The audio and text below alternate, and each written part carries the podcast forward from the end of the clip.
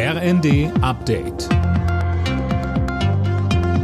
Stündlich neu. Auf den Punkt informiert. Ich bin Fabian Hoffmann. Guten Tag.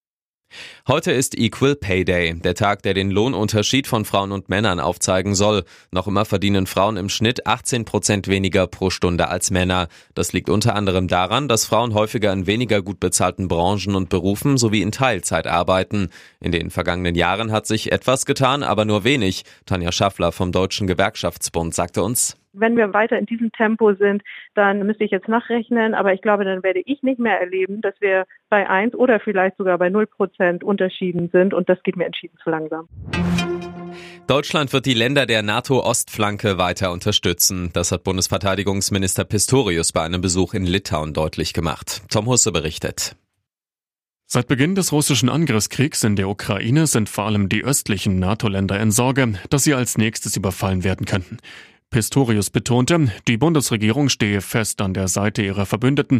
Dabei wies er die Vorwürfe zurück, dass die Bundeswehr ihren NATO-Verpflichtungen nicht nachkommen könne, weil es Probleme beim Leopard 2 Kampfpanzer gibt.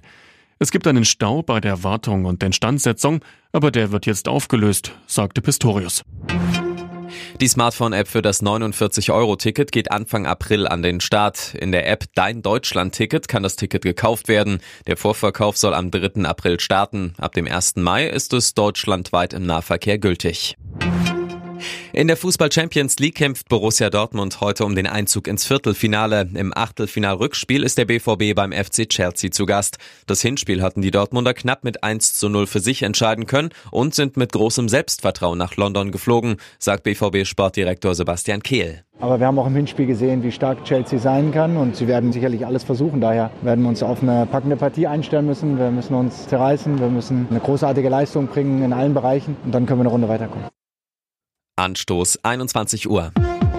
Alle Nachrichten auf rnd.de